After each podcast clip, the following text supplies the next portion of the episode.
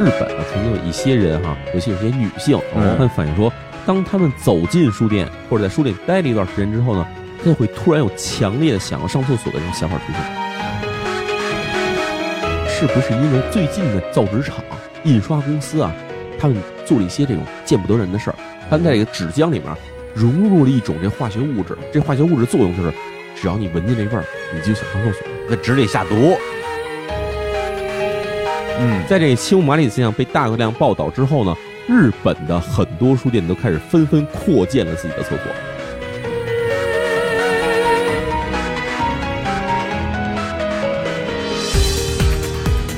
大家好，欢迎来到李淼谈怪谈，我是李淼。我是李叔，我是小伙子。今天我们的主题啊是跟这个图书馆和书店相关的一个奇妙现象。哦哎展开现象之前呢，我想先跟大家聊一聊，你跟图书馆啊有什么难以忘却的记忆呢？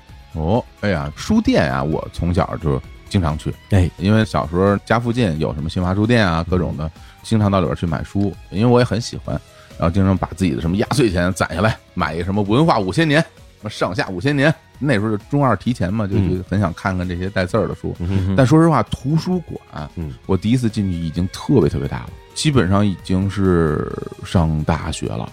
哦上大学，对，中学以前就没去过图书馆，就觉得挺神秘的。嗯哼因为图书馆一般建筑啊都比较宏大，嗯而且嘛，他还得办证啊啊。我那时候就觉得办证是一个多复杂，这大人才能办的手续啊。哦哎，就觉得不行。哎呀，后来上了大学，然后学校里的图书馆去看了看，嗯然后感觉最值的就是在里边能看到那种比较新的杂志，不用花钱。嗯那时候就省了不少钱。那肯定对，就因为这个，哎，上大学的时候有时候会去图书馆。原来如此。哎，李叔呢？我好像从小学开始就挺爱去图书馆的。哦，那你去的是什么地儿？是学校图书馆、啊，不是区里的，公共图书馆？对，公共图书馆。哦，这是高级玩家啊。，对，因为小时候特别爱看书，但家里又没有几本书让我看。去图书馆之后，发现我天哪，这是一个书的海洋、啊。没，错。虽然跟一些可能市里边的真正大图书馆可能没法比，但是对于一个小学生来讲的话，那足够了。基本上一进去就泡一天。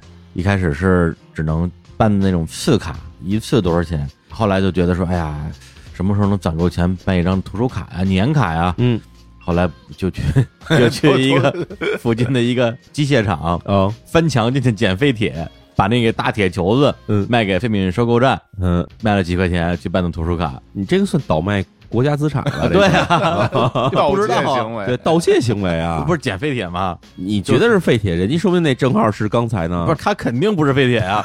你翻墙进去拿的，那玩意儿能是废铁吗？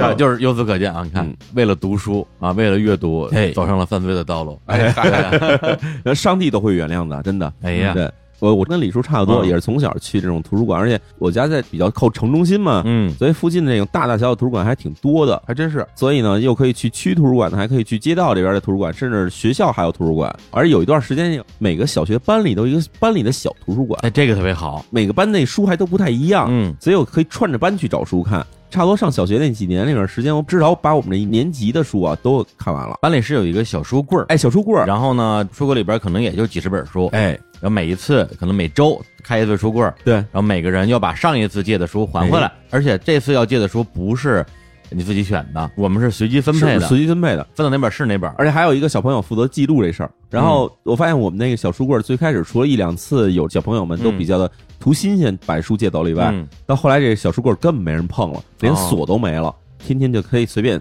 拿出一本书就看。哇，太幸福了！哎，然后上课看，回家也看。我那时候每星期最期待的就是大家可以重新借书这一刻，而且你会有哦。抽奖的心理，你也不知道会抽到什么书，而且那时候好多的书其实还挺年代感的，对对对，当然也有一些外国的文学作品，哎，比如说我小学时候在班里书柜里曾经借到过一本书，嗯，叫做《漂流教室》，哇，梅头一雄的 漫画改编的小说。不这种东西，对啊，太可怕了。把我吓坏了，眉头一雄的这个《漂流教室》这书哈，我到现在看漫画版我都会吓着。特别恐怖。但是漫画版跟小说版区别在于，漫画版还可以通过画面来展现恐怖吗？哦，我觉得小说更恐怖。呃，确实都很恐怖。是，那小朋友突然从学校里走出去以后，直接就被什么化掉了之类的，对啊就尸骨无存。我的天！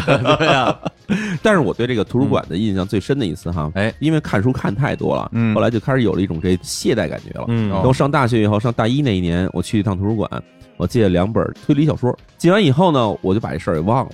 到大四快毕业的时候想起来了，天哪！哦为什么知道这事儿？是因为毕业之前啊，他会先查你在学校里是不是还有什么没完成的事儿，对对对，所以查告诉你有两本书没还。嗯我一看这书，我的天哪！一借书时期是我刚入学的时候，嗯我就回去我的小柜儿里啊找去，真找着这两本书了。啊，然后我就拿着这两本书忐忑不安的去了学校，嗯去了图书馆那儿。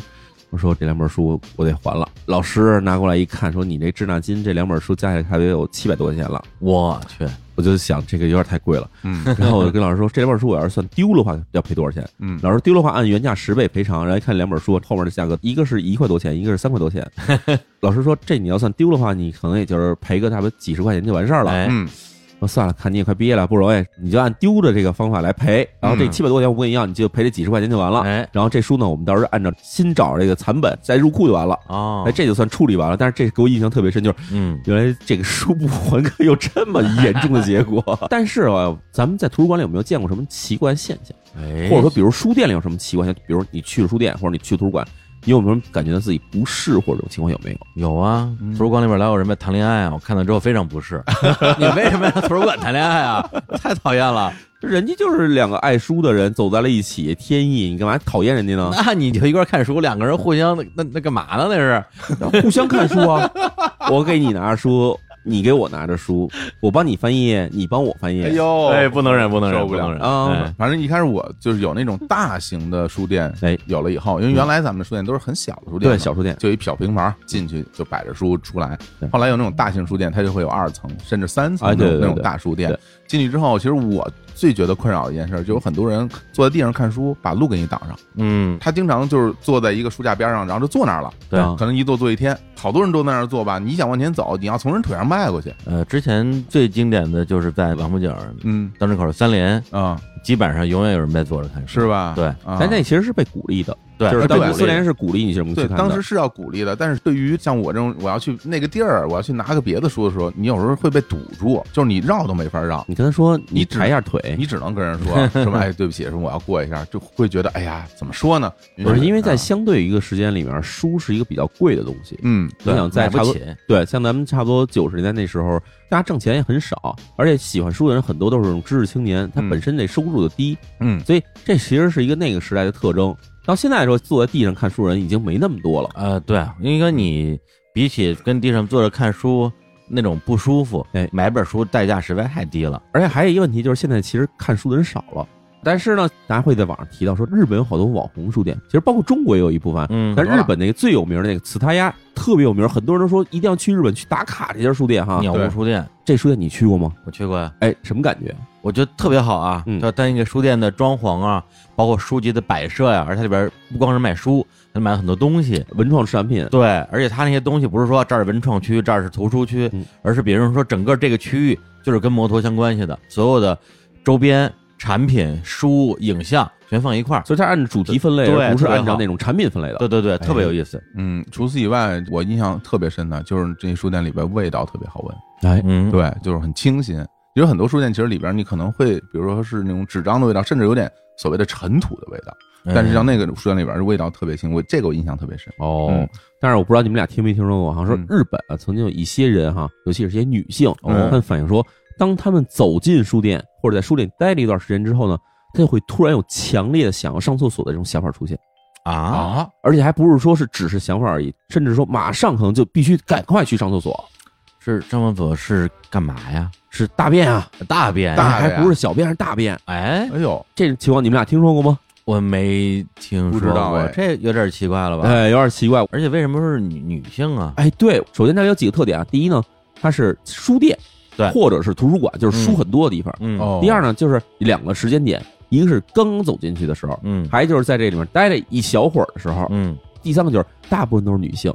我开始觉得这事儿是胡扯的，因为我看了所谓的这个调查现象的报告以后，嗯，我觉得日本人这还有报告呢？哦很长时间研究，这研究时间基本到现在可能延续了得有三四十年了。真有研究这玩意儿？哎，然后我看这东西，我开始觉得日本人太胡扯了。对啊然后于是呢，我就在五月二号的时候，我发了一条微博，我给大家描述了一下，在日本有这么一现象。我说问一下，咱中国是不是有这现象呢？问问大家有没有这个类似的回忆？哎，结果这个微博发出来之后啊，我收到了大约有五百条左右的评论。天哪！哎，五百条左右评论是很多人啊都在说，不只是书店，然后图书馆是尤其的特别明显，还有的人说特别喜欢去书店和图书馆，但是呢，只要去了以后，就会觉得哎呀要上厕所。那你如果说有便秘困扰的人，是不是 哎，这个事儿我们 我们会图书馆他们就解决一下有帮助。这个事儿我们会讲，它确实据说是有帮助的。我天但是你想，假如你不是有这种便秘问题，甚至你可能最近哈可能闹肚子，嗯那你要突然有这个感觉的话，就实在太麻烦了。对，你也不想说走到那儿以后进门第一件事先奔厕所，首先显得自己急匆匆的。嗯而且很多的书店或者是那种公共的空间，嗯，它没有厕所，对，其实厕所不是多或者很难找，或者找着之后发现里边有人，对，甚你怎么至厕所很小，对吧？你怎么办？而且还大问题呢，就是这些人他们往往是说，我平常在街上走着逛街去了，一点事儿都没有，嗯，就是一进书店突然来这种感觉，你知道，就是毫无准备的、毫无预兆的。你如果非要说咱们科学的怎么样去去分析一下，嗯我觉得是不是一进那瞬间，空调啪一吹，吹着肚子了，哎，然后可能会有这种肠胃的。事实上啊，，关于这个现象解释啊，能多达十几种。我们先说一下，嗯它这个现象被命名为什么现象呢？其实是用一个发现者的人的名字来去命名的，青木麻里子。青木麻里子现象是吧？哎，对，青木麻里子现象，具体怎么回事啊？最开始是在一九八零年前后，日本媒体曾经有过这种提法，啊，说是不是有一部分书店的消费者嗯在书店里会感觉到突然想上厕所？嗯，哎，但是这个时候爆出来呢，没有得到特别多的这种反响，大家看了也没觉得怎么样。但是呢，到了一九八四年的时候，有一名这个二十九岁的住在东京的一名女性叫青木麻里子，嗯她给一个杂志写了一封信，嗯她说突然给您写信啊，很不好意思，然后我要想谈一个我自己的私事儿。差不多在三四年前的时候，突然意识到说自己有一个问题，就是进了书店以后，过一会儿时间就马上想要大便，嗯。甚至说我在一这好几天便秘的情况下，哦，或者说刚刚大便完之的情况下，进了书店以后也会有这种感觉，所以他感觉自己很困扰。刚进书店找着自己想买的书，正打开看两页的时候，哎呀不行，上厕所，得把书放那儿，赶快出去上厕所，很麻烦。嗯所以他就写了一封信给这杂志说求助，能不能帮帮我？怎么办呀？哎怎么办很困扰。然后嗯没想到这封信登出之后呢，立刻在日本就引起了轩然大波，有大量的读者啊，不是给他提供怎么办的这种对策，而是给杂志社写了信说，我跟青木麻里子的情况一模一样。我也是，俺也一样，俺也一样啊这个这种回信啊，基本从全日本各地方就全杀到了杂志社。然后最开始有这杂志社人以为说，可能是因为觉得这个女孩子这事儿太可笑了，所以有人模仿她或者呃讽刺她。结果后来发现好像不是，是，好像真的是这么回事儿。为什么还确认不是呢？因为有很多社会上有名的人，比如说著名的记者、著名作家，嗯甚至演艺界的人、嗯明星，他们也承认说我也这样。哇，那这就不至于说是对吧？大家一块儿讽刺他了。嗯这个事情到一九八五年的时候，日本各地方的这种杂志嘛、媒体什么的，就都开始纷纷去研究说，青木麻里子现象是不是真的存在？啊，那么如果用一句话来来形容这个青木麻里子现象的话，就是一进书店就想拉屎，哎 可以这么说吧？对，虽然不太文雅啊，但是这个实际话来说就是这么回事儿。文雅点应该叫什么什么书店症候群，叫书店排便对 对，书店排便症候群，哎哎，反正无论如何吧。哎，最开始我觉得这名字真是像瞎编的，然后后来因为在微博上进行调查以后，我发现尽管我这个调查范围还是比较小的，我觉得其实也能代表一部分确实在中国的人群里面嗯也，有类似现象出现。对，而且因为你也知道，我微博上基本上女粉是比较多的嘛，哎而且发现留言说自己有这问题的这些账号啊，你点进看，基本都是女孩子，哎呦，哟，确实好像真的嗯符合日本这规律，奇了怪了，对吧？所以就这个到底怎么回事呢？当时日本人也觉得很奇怪，嗯。八五年左右命名为这个青木麻里子先生之后，进入九十年代，日本你也知道好多这种综艺节目，他们就要证实一下这个事情，呃，做了一些可以说不是很科学的这种研究吧。现场试一试，哎，现场试一试，或者现场给大家演示一下，说我们当时找了几个人怎么演示的，嗯。发现很奇怪啊。首先呢，就是这个 NHK 台，我们这儿相当于日本国家电视台了嘛，嗯。哎嗯，在这一九九五年的时候做了一个这个节目，基本上介绍了这个情况，哎，说这个可能有一部分女性受到进入书店时候就要上厕所的这种困扰。哦，到了一九九八年的时候，东京的 TBS 呢就做了一个这个专辑，请了一堆当时的这个明星，有这男明星、有女明星，嗯说咱们去讨论下这事儿。他有意思的是什么呢？请来明星全是有这个现象的人，哦，而且发现啊，这些人还不是说各自有各自不同的症状，全是一模一样。所以他们就还甚至请到了一些医学方面的专家，然后什么神经学方面专家，帮助他们来解释这个事情到底怎么样。会诊一哎，下，会诊咱得找出原因，哎然后解决问题，要不然以后吧，上不了书店，就显得我不爱看书。其实不是不爱看书嗯，是因为我一进去吧就看不了书。书店拉屎综合症，对，哎 呀，哎呀，但是所以呢，他当时这节目啊，差不多有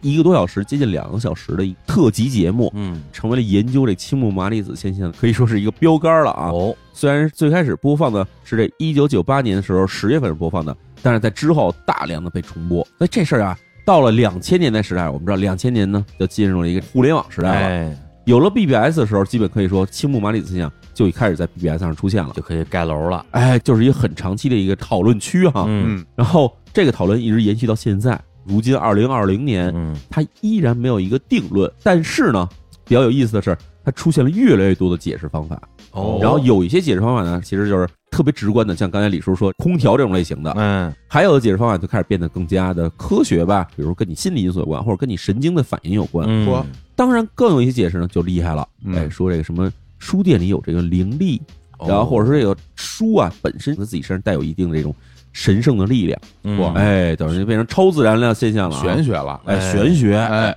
当然还有更更奇怪，里面还有阴谋论，说这是日本某个大财团、大集团的阴谋哦。等等这种事儿都有啊。嗯，今天这节目里面哎。也是为了给大家讲一下，说这个这帮人到底怎么编出这些解释原因的啊？哎呦，太想知道了，哎嗯，先说李叔说这个，啊，是不是因为空调太凉了，所以一进去激着了？我们经常说肚子着凉啊，了，对对对哎，，所以就就要上厕所了，没办法上厕所了。嗯其实呢，在我这微博发这东西以后呢，嗯，有一部分女孩儿也出来说，我也一直以为是书店的空调太凉了。嗯，哎，所以就进去这儿。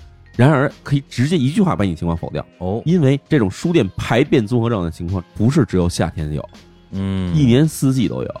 所以你要说书店空调太凉，基本只有夏天空调太凉，对吧？是，冬天不会开着冷风，它还会让你进了书店就有这种感觉，嗯，也不是空调的事儿。那这是一个季节上的一个纬度。哎，那反过来讲，如果说，比方说都是夏天，嗯都是开空调，哎如果你逛商场，哎有没有这种感觉？对这饭馆有没有这种感觉？对别的地儿都没有，只有书店有，那还是书店的问题。所以就很奇怪。我们知道这日本跟中国其实很像，也有好多在那种大商场里面的书店。有，就一部分女孩真的是这么反映说，在商场里逛逛，你买了好多东西嗯了、都没事儿，只要走到商场里的书店的时候，哎呀坏了，立马就不行了，把东西一扔，赶快奔厕所。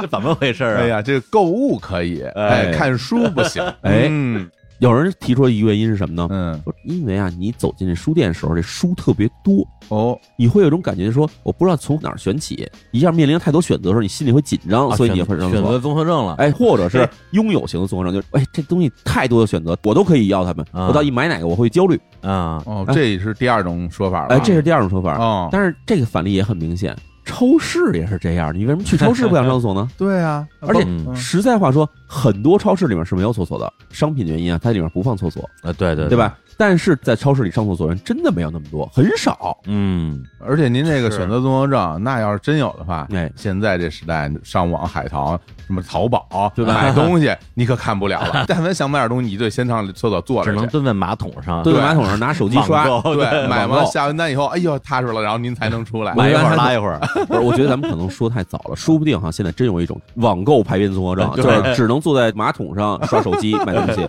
这说不定有啊。但是我们先不讨论这这事儿，这要这要真有，这叫摸鱼综合症，是不是？哎，哎，所以这个进了书店以后，面临太多选择，嗯，好像也没法说。嗯。反正有点经不住推敲。哎，嗯，结果就开始有人说啊，你们都胡说八道，哦，特别简单，就是因为书店里的书本的味道让你想上厕所。这刚才你熏的谈到，哎，熏的，说你刚才谈到说书店里有一种特殊味道，嗯，很多人说这书店跟这个图书馆其实都有书本的，还有这什么油墨的味道纸。张的味道，纸张味道、有油墨味道，还有一些这种胶粘剂的味道。嗯我当时发这微博，就有人直接给我了答案，特别言之凿凿啊。啊这事儿其实当时就被否了。嗯当时日本研究这事儿，发现你要说纸张的味道，嗯那这印刷厂工人还不就天天出不了门了？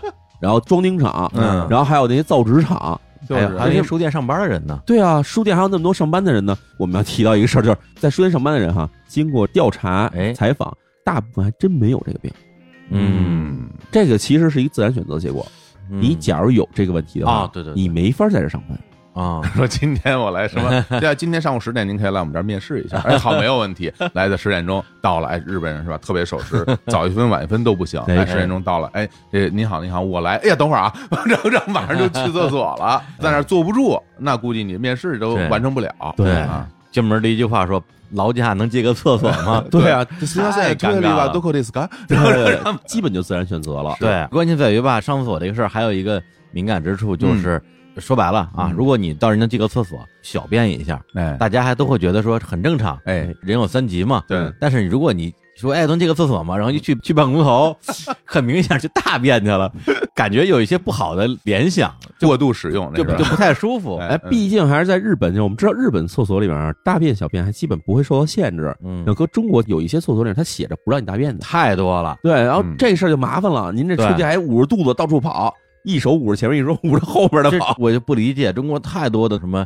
饭馆酒吧，哎，包括 live house，嗯，厕所的那个门上都贴着禁止大便，然后嗯违者什么罚款五百之类的。对哎我我也不知道为什么。因为啊，大部分这个我国的这下水道啊，到底下有可能比较狭窄，比较容易堵塞，嗯然后加上我们用的这种厕纸啊，啊，是不能水解的，就是不会进水哦分解的，所以它很容易啊就堵住了这些下水道，啊，所以就是大部分地方写禁止大便的了。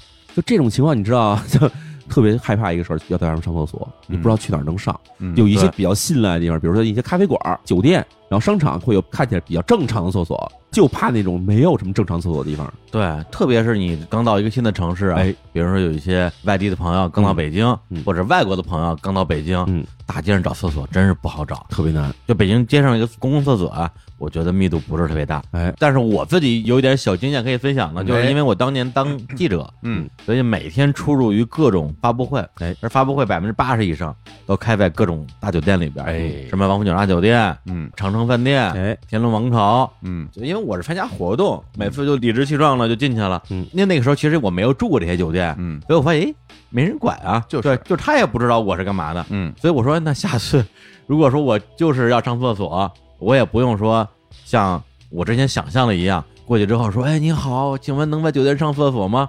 根本不用打这个招呼，进去之后直接就奔着那个有可能有厕所那个角落就上就完了。这是我个人的小经验。哎，这个经验我我特别认同，我也是这么操作的。哎，不过淼叔，咱们接着说，哎还有什么其他的分析吗？他们那边这边儿分析啊，直观的上来看啊，温度这事儿已经被否了。好了，嗯然后呢，说这书店书太多了，给你心理压力的事儿也否了。嗯然后气味儿的事儿啊也给否了。嗯对那其实大家会想什么事儿呢？是不是因为书店里边这个摆架的问题，都是大书架子摆着，嗯，哦可能会给你一种压力感？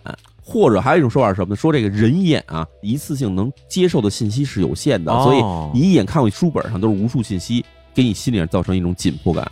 哦看晕了。哎，经常比如说你去了什么一个特别广大的地方，你就突然就觉得头晕目眩，啊，然后所以说你在书店里就会因为有太多的信息一下涌入自己眼里，嗯，所以你就受不了了，崩溃了，嗯你就想上厕所了，这听着好像也挺有道理。听着就跟这吓尿了似的，就就哎吓得想上厕所了。这个场景吧，其他地方还不太有。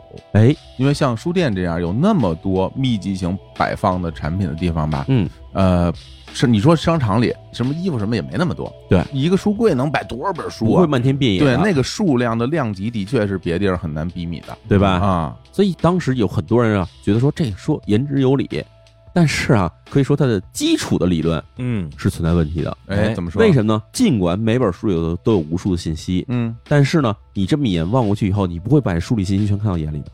你看，只是封皮儿，嗯对吧？嗯，你看封皮儿，你就说这书里写的是什么东西，你能看到心里吗？看不进去。嗯，甚至到了很远的、很大这种场景里边，嗯你只能一眼扫过去，它全是书而已，你根本不知道意识到它是什么东西。或者说你的眼睛同时只能可能聚焦在那么一两本书上面，，对其他的就被你在你眼里面自动就虚化了。对，所以这样的话，你说你提出说我用这眼睛看到的是大量的信息，这个事情首先它就不存在了。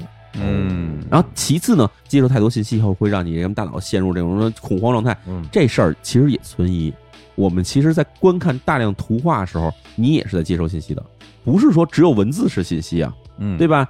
这个画面、色彩、光感什么的，这些其实都是信息。你无时无刻眼睛都在接受着无数信息，为什么突然你看到书以后就会觉得说这是信息太多了，受不了了？这事儿也讲不通。或者你去火车站，是不是就晕了？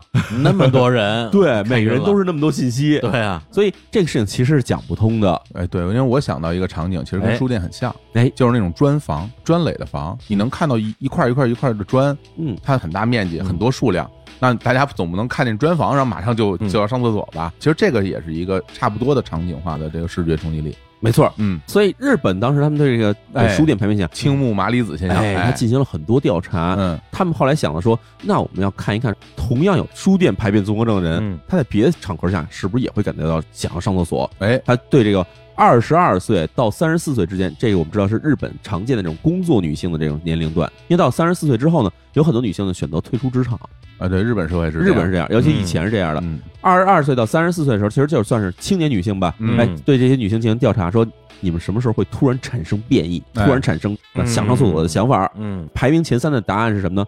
第一个是就是在上班路上在那等电车的时候，等这哦地铁的时候，嗯，哎，突然想上厕所。哦，第二是在开会之前或者是面试之前会紧张想上厕所。哦，然后到了第三个时候，就是在书店的时候会想上厕所。本身他调查这些女性，她有这种青木麻里子症状吗？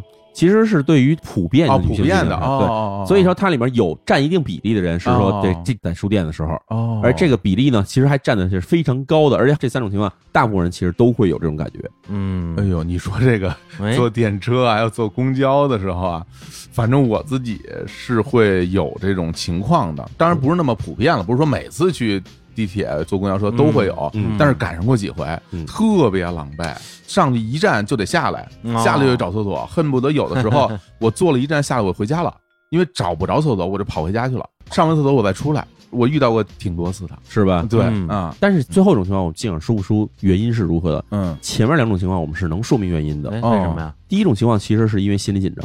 哦，是吗？其实我们有一种理论哈，哦这个在心理学上他会说，这个人啊，对于这种排便的这种行为，其实是存在一种羞耻心的。嗯东亚地区来说，嗯，这是比较哦普遍，就每个人其实排便这事情相对来都是比较的私密的，没有人肯定对不对啊？在大庭广众之下嗯，呱唧就在这排便这事儿，觉得完完全无所谓，很少很少这种人。我们认为嗯，当着别人面儿去排便这事儿是不太文明的，对吧？老话讲得好嘛，是吧？哎写字不能描，对吧？拉屎不能瞧对，对吧？无论是你要当着别人面前去 排便，还是别人要排便，你盯着人看，这两个事儿都不太好。真不行呃这是太不好了。假如我去上厕所去，有人一直在那跟着旁边在那看我，我就觉得这个人他要不是有病，要不是找打。而且，比如说上大学的时候，就男生宿舍的那个厕所，哎。嗯，有的大便那个坑吧，那个隔间吧，嗯。门坏了，哎，也就是说你在那蹲着的时候，其实外边人都能看见，，对，走来走去，大家会看你一眼。呃，而且可能你正对的是小便池嘛，哎，对，特别的没有安全感。甚至有一种屈辱感，对对对，哪怕人家就是不经心的瞟你一眼，哎你也会觉得说干嘛呀？你这对吧？对啊，叫人过去看你一眼，然后还冲你竖个大拇哥，赞美一下是吧？厉害啊！行，这个事儿至少对于我们东亚人来说啊嗯，是不太好我的，接受不了，不太好的。所以你在这种上车的时候，你会突然有一种感觉，说这时候我要是突然要想上厕所的话，多恐怖啊！哦所以这种心理的暗示有可能会反而产生出我要上厕所的感觉。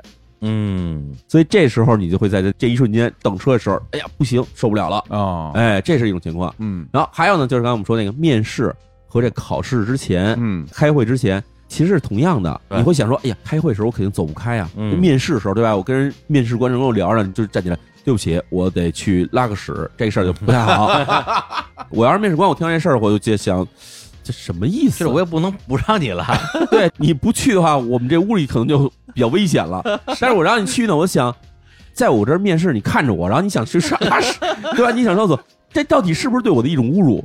面试官心里脆弱点，他就会觉得是不是因为我的长相导致了你的变异？对对对对，所以就 你知道这两个事儿其实都会让人觉得非常尴尬、非常紧张你。想想，要是一个人坐着电车去书店面试，这可怎么办？我的天，三个事儿全赶一起了。对、这一想，这就趴地上不想动了。就这这人生都是这地狱模式，这个哎地狱模式。啊所以呢，根据这前两种的情况，当然啊我们不是说逻辑上就肯定能推算出第三种情况也是同样如此，嗯但是说不定这三者之间是有一定联系的。对，而且你说这前两种情况啊，哎。我听说过，哎。有这么一种病，嗯。啊，叫做肠易激综合症啊，哎英文缩写叫 IBS，哎，就是肠容易受到刺激，就是这三个字儿，对。肠易激。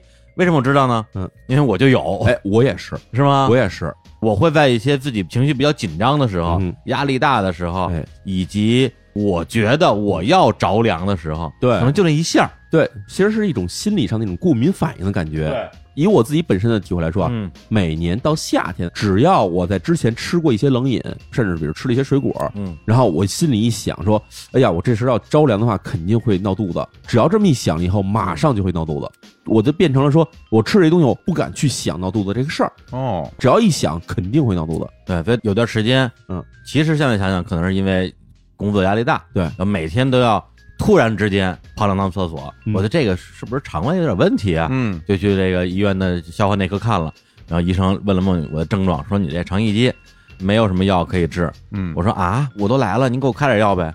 他说你这个病我这科治不了，你也得去精神科。我说啊，我说为什么呀？哎，确实是跟精神和神经有关系的。嗯就是肠易激综合症这种情况啊，你没有任何什么溃疡啊，什么都没有，对生理上的病灶没有任何病状嗯。那只有在你心理上，你受到一些这种暗示，或者说你心里产生了一些焦虑的时候，就会反映到你的神经系统。嗯，神经系统会促使你的这个肠道准备排便。哦，哎哎，你们所说这个肠易激综合症的这个症状哈哎，是仅限于大便是吧？对啊肠易激啊，哦，对啊哦哦哦，这我还真没小便不是从肠子出来的，小便是从膀胱出来的。哎，这个生物还好好学一学哈。因为我听你这么讲，我就想我自己身上的状况嘛嗯。反正我是有，比如演出，嗯，我演出之前嗯，我一定要去上几趟厕所，但是是小便，啊就是我一定要去。包括就是有什么事儿比较紧张了，我也容易就是有小便的情况。实话说，嗯。人在感觉到紧张的时候，嗯。想要去小便或者大便的事儿，嗯。其实是正常生理反应。因为你要通过这种方式，要把你身体里的一些东西代谢掉，要解除你的这种紧张感。对。然后还有一部分人不是说这种大便小便，而是会产生一种想要呕吐的感觉，嗯。哇。这种情况也是非常常见的。哦。但是呢，肠易激综合症跟这种情况不同在于，可以不由任何的实际的场景引起，而只由你心里的这种紧张感引起。哦这样啊，对。对。我我讲一个，如果是熟悉啊，嗯。日本漫画《灌篮高手》哎剧情呢，嗯肯定有一个画面印象深刻，哎，就是湘北打翔阳之前，对，三井寿跑厕所，一趟一趟的跑厕所跟蹲没坑，但其实又好像有点拉不出来。对他那个，我觉得是比较典型的肠易激，没错就是紧张闹的。，对对对。啊，然后为什么会产生肠易激综合症呢？在医学上各种解释啊。最广泛的被大家所接受的一种说法是说，肠易激综合症哈与人体的这个自律神经是相关的。哦然后说，大部分的肠易激综合症患者哈，童年时候都有这种拉肚子经历，而且呢，哦还不是普通拉肚子，嗯要不就是那种特别严重的拉肚子。嗯，就像哦我小时候，我是得过痢疾的，可能一个礼拜就天天在拉肚子，哦严重腹泻，严严重腹泻都没法上学，哦就只能天天在家待着。或者还有一部分情况就是你可能有这种大庭广众之下产生了这种，哦，哎，拉出来了。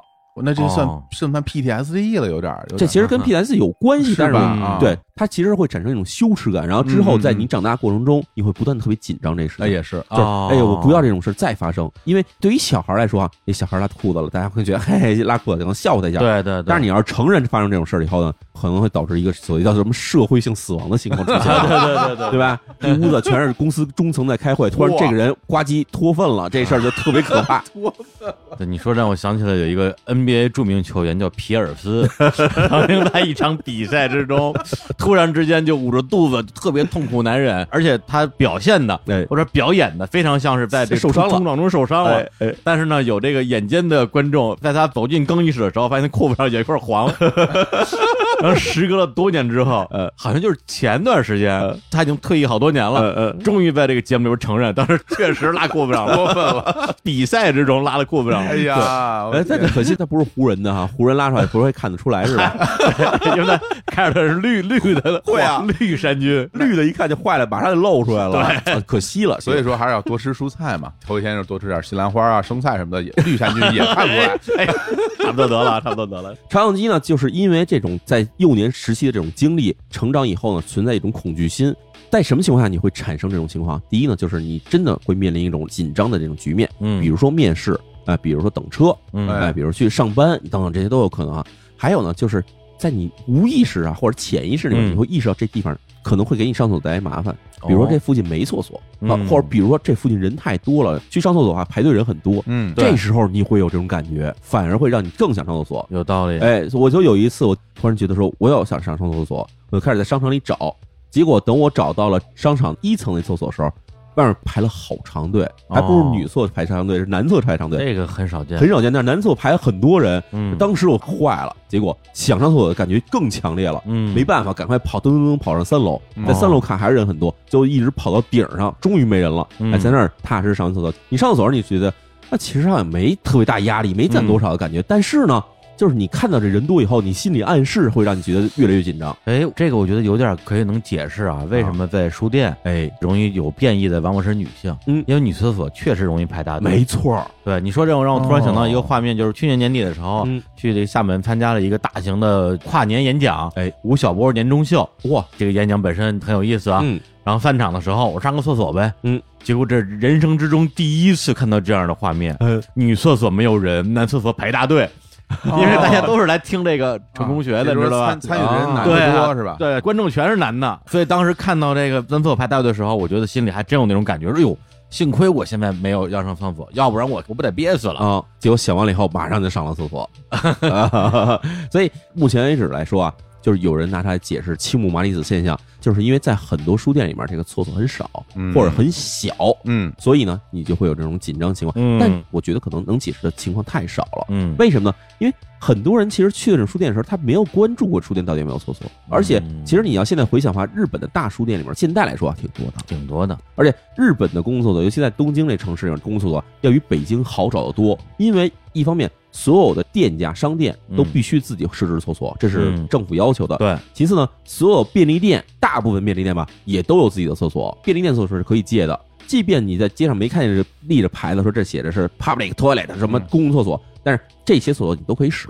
是东京基本上是我去过的城市里边上厕所压力最小的，哎，就是友好的，对，就是淼叔说的，每一个全家七幺幺里边全有厕所。嗯然后我某一次东渡的时候，正好赶上我那段时间可能有点腹泻，每天要去个五六趟，哎，对，但是毫无压力。哎，而且日本的这种公共厕所的使用体验也特别好嘛，嗯。几乎每一个公共厕所都有这种可以洗净的坐便器，哎，让我觉得说，甚至跟在宾馆上厕所没什么太大的区别。哎。哎，说到这儿以后呢，其实我们就接着回到这青木麻里子现象的时候，说用这个肠应激综合症来解释呢，好像啊嗯。并不能完全说明问题。嗯，于是呢，就有一部分社会上的啊媒体上人开始提出来说，青木麻里子现象没有那么普遍，反而是因为你说了这个事儿，在媒体上大肆报道了这事情以后，开始让一些人给自己产生心理暗示，哦所以以为自己也有这个事儿了。听说很多人一进书店就想上厕所，就所以我也有这个东西了。哎，我们可以说这是一种叫什么人云亦云的现象。有点自个儿吓自个儿。哎，所以呢，在这个青木麻里子现象被爆出来最火的1985年之后呢，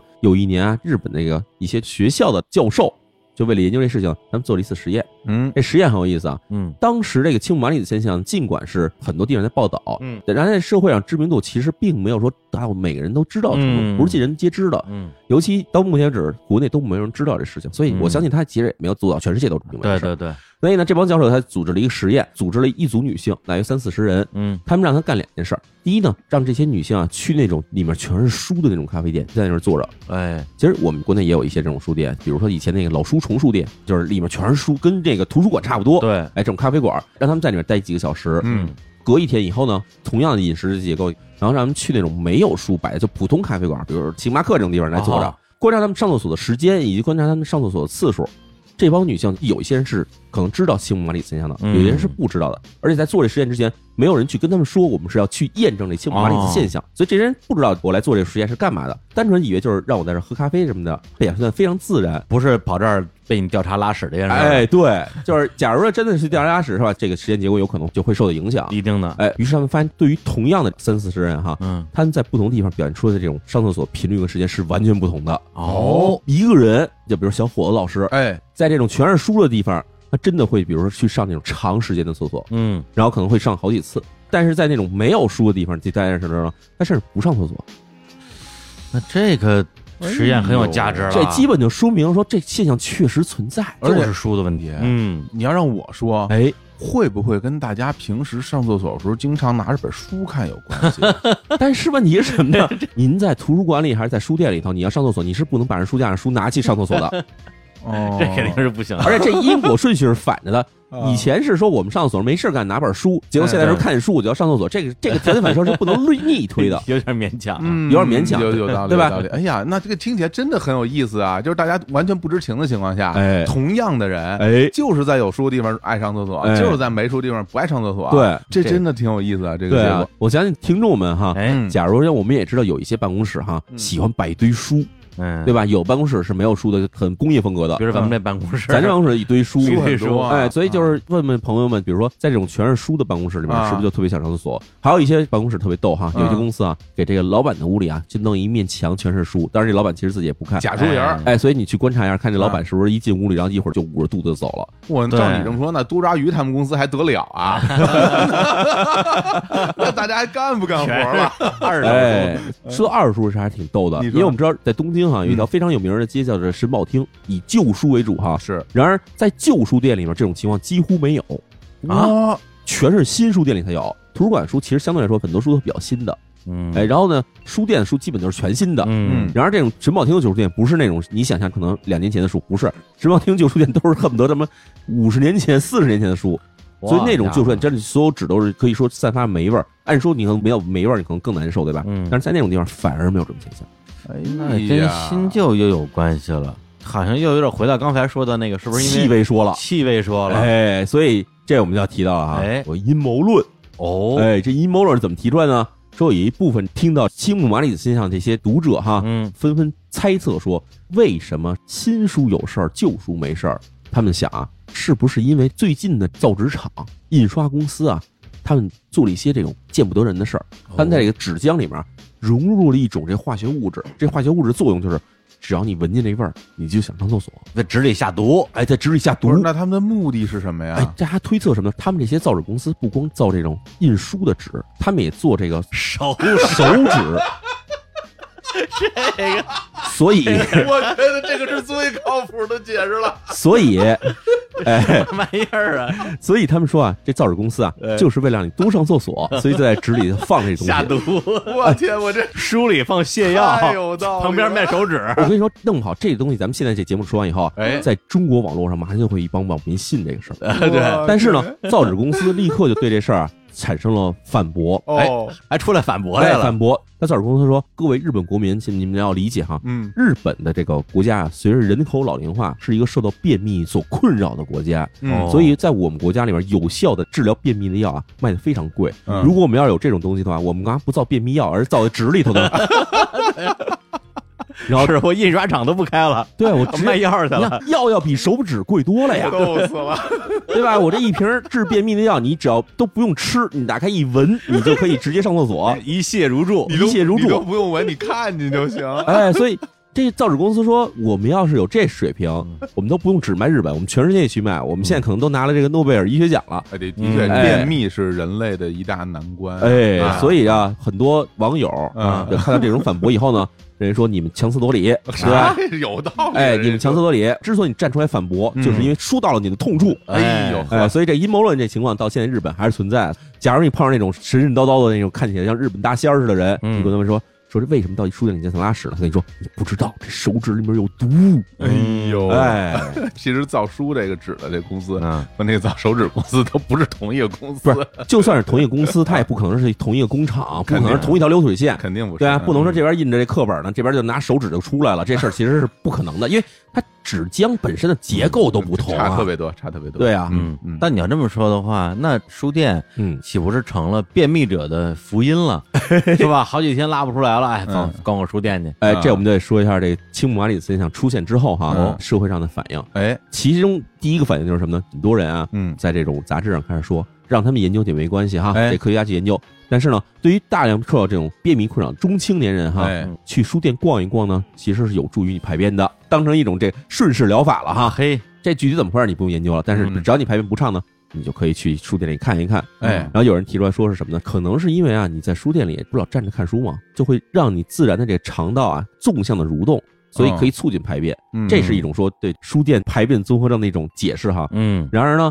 就有很多同样是站着干活的人提出说，我一天到晚站着都，但是我该便秘还是便秘。就比如说一些商店里售货员，嗯，哎，凭什么卖书的人就不便秘，像我们这些卖香水的人就得便秘呢？哎对，反正这公平了。还是觉得众说纷纭。对，然后另外一情况是什么呢？咱们刚才说哈，书店排便综合症呢，诞生出了一大批可以说类似于邪教、歪理邪说的东西。啊哎，青木马里现象出现之后呢，嗯，我们知道日本有很多这种奇怪的小宗教，嗯还有一部分这种所谓像像这种民科一样人自己自我研究的结论哈啊，他们站出来就是说了一些这种理论，其中最有名的理论是什么呢？就是说这个每一本书上，因为上面都是日文字，嗯包括还有印一些这种外国文字，比如英文字，甚至印一些中文。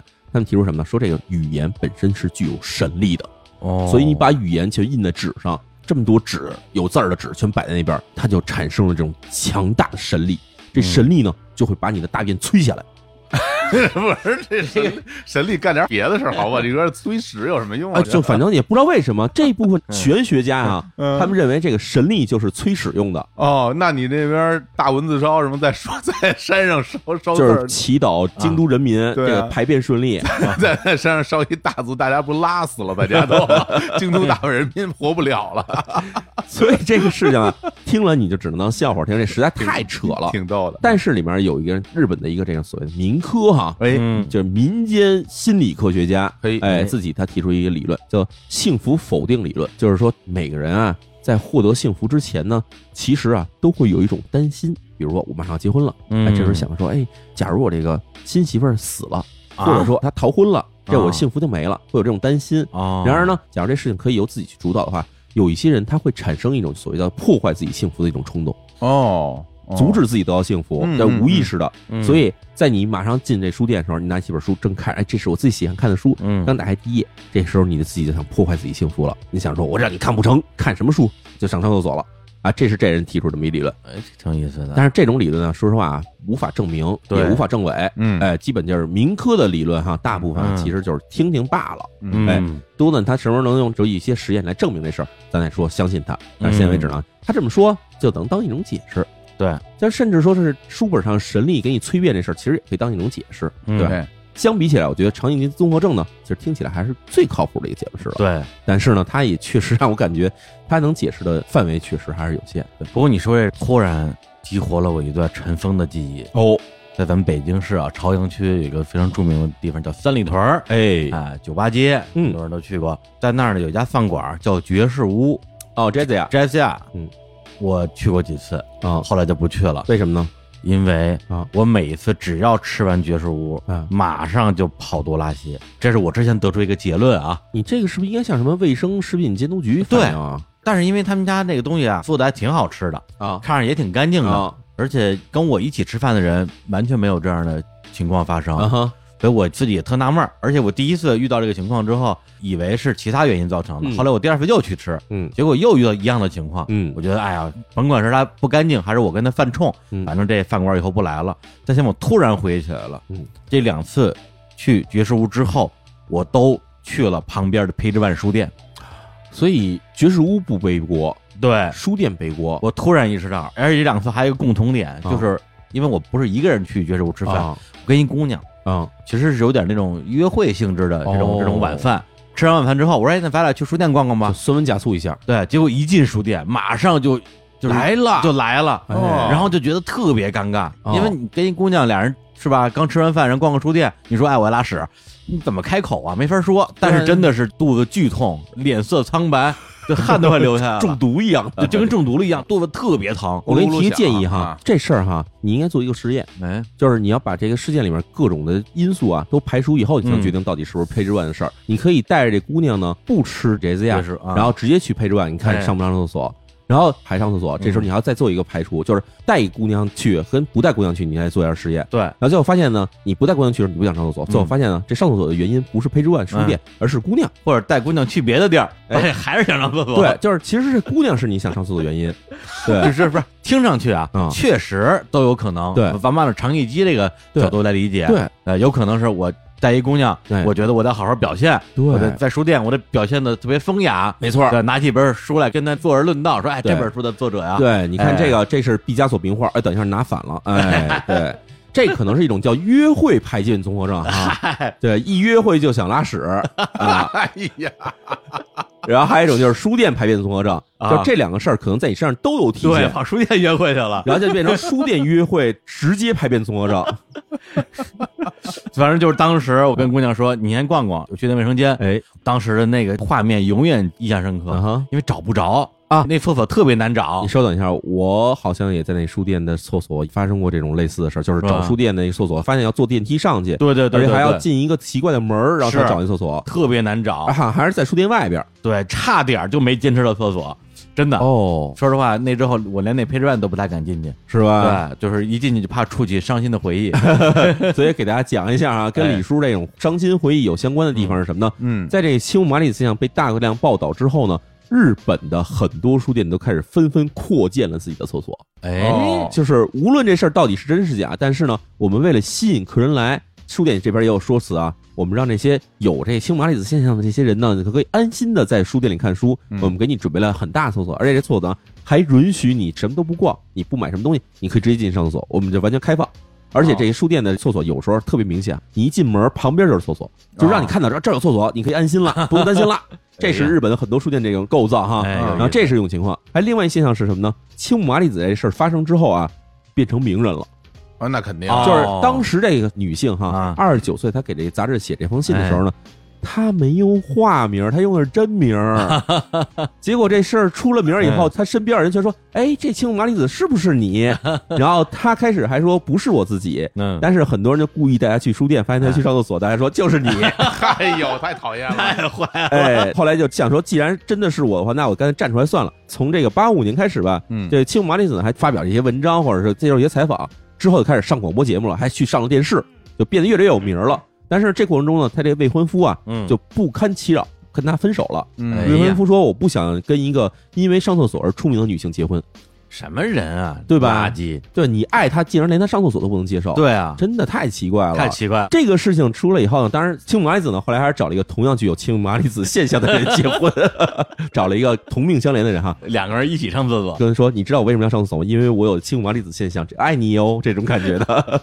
青木麻里子他就应该直接去注册品牌，谁能阻止他用自己的名字注册品牌？对，你卖手指啊，哎，泻药啊，你卖什么什么都能卖。但是他毕竟还是过上了一个幸福快乐的生活。哎呀，哎祝福他。哎，后来还成为一名专栏作家等等这些事情，反正之后也一直在积极配合关于青木麻里子现象的调查，他也会跟人家及时反馈，比如说有什么现象出现了。嗯然后后来他发现啊，随着人的年龄增长，进入中老年期以后呢，青木麻里子现象会自然消失。嗯，哎，所以这个现象其实大部分发生的都是年轻的女性，或者说到青年期女性。真正到了说老年期、中老年期以后呢，嗯这现象就没有了，并没有太多老年人受这种情况困扰，或者说到老了以后反而出现便秘，但是你去书店的时候已经不管用了。哎呀，哎，这也不知道是幸还是不幸哈。嗯哎，然后这个事情呢，到最近为止啊，嗯其实在世界上都不是很知名。嗯唯一一次被国外报道的情况是在二零一二年，美国曾经有一家这个杂志呢，把这件事情啊报道到了美国。哎，还上了一个电视，做了一个小节目，哎说这日本有人这一进书店就上厕所，嗯。你们看日本人多奇怪呀，哈哈哈结果那美国也引起了很大社会反响，因为一部分美国的女性站出来说，我们也这样啊，你笑话他干嘛呀？嗯事实上，就是尽管我们觉得可能东亚地区这个啊日本是一个充满了各种奇怪的传说的地方，哎就发现呢，其实这些现象可能是放逐全世界都有一定的反应的。嗯就是现在为止哈，在美国、在欧洲都有相同的这种回馈，就是说我们国家有一定程度有这种现象，哎但是并不像日本似的可能那个比例那么高。然而，就我在微博上发这东西发出来以后呢。以我观察，我觉得可能中国的这个比例相对来说一点都不低。哎哎，中国可能是一直我没有意识到的情况，或者很多女孩觉得是是不是我进书店之前我吃了冷饮了，嗯或者说对吧，我穿的衣服这个肚子这块可能太薄了露，齐了，哎，露脐，或者是可能就是布料太薄了，哎，或者比如说哎，这不是空调太冷了。嗯，还有女孩认为说，是不是生理期快到了，哎等等这些事情，她们都会有自己给自己找一个原因去解释这事情。嗯而且呢，毕竟因为我们说过，这排便这事情还是相对来比较私密的，嗯尤其自己要突然排便的事儿，说起来其实挺让人尴尬的，对，所以大家不会拿出来跟别人聊这事情。对对对，但是就发现，就是所有闺蜜可能都是这种模式的。那听到这儿啊，我觉得青木麻里子这个现象，我认为啊，这现象本身一定是实锤的，对吧？嗯不单单在日本，对啊，在中国，包括在欧美其他地方都会有这样的情况。那一直到现在也其实也没有得到一个完美的解答，哎大家有各种各样的说法。那我觉得我在最后啊，我一直在琢磨这件事儿，就我给大家提一个思路啊，我个人在一种情况下就会特别容易排便，嗯是什么呢？嗯是过敏反应。啊哈就是我是一个对辣椒极度过敏的人，哦只要吃了辣椒，嗯就比如说咱们中午吃，嗯两个小时之后，哎我一定腹泻，哦，一定是腹泻的。而且这如果是我头天晚上吃，吃一点点嗯，我第二天早上起来一定腹泻。哦对，所以我觉得辣椒过敏这件事儿会导致我腹泻的情况，而且我发现这个腹泻情况越来越严重，嗯就是原来没有这么严重，嗯但后来我觉得在精神上可能也给我一些暗示，啊就是说我吃了辣椒，我自己说，哎呦，我完了完了，我吃辣椒我一定会腹泻，果然完了。对就原先是生理性的这种过敏反应，现在变成心理性过敏后来变成就是生理和心理嗯一起有的过敏反应，哎所以这过敏反应越来越严重。它严重的反应就在于这时间的跨度特别短，对，就恨不得这一两个小时马上就反应就出来了。嗯哇，所以我在想啊，嗯，会不会是在书店里有某些东西会给大家带来过敏？